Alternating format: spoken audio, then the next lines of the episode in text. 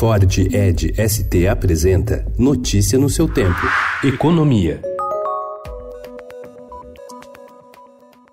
Para bancar o custo do programa que visa incentivar a contratação de jovens, o governo resolveu taxar em 7,5% os trabalhadores que recebem seguro-desemprego. Na prática, os desempregados vão bancar o prometido programa de emprego verde-amarelo. Anunciado ontem, o plano prevê a geração de 1 milhão e 800 mil postos de trabalho até o fim de 2022 para jovens entre 18 e 29 anos que ainda não tiveram nenhum emprego com carteira assinada. Os mais velhos, com mais de 55 anos foram excluídos da proposta final. O teto da remuneração na modalidade será de um salário mínimo e meio ou R$ 1.497.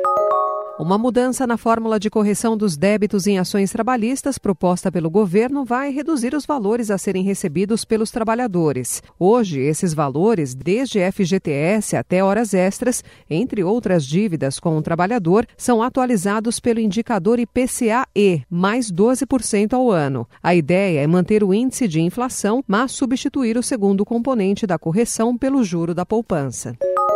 O Brasil está protegido da instabilidade política em países vizinhos, segundo o ministro de Infraestrutura, Tarcísio de Freitas. A avaliação é que a saída do presidente da Bolívia, Evo Morales, e as manifestações sociais no Chile não afetam a imagem que investidores têm do Brasil e as chances de fecharem negócios no país. Pelo contrário, a visão do ministro é que os leilões programados pelo governo para os próximos meses estão entre as melhores oportunidades de investimento no mundo.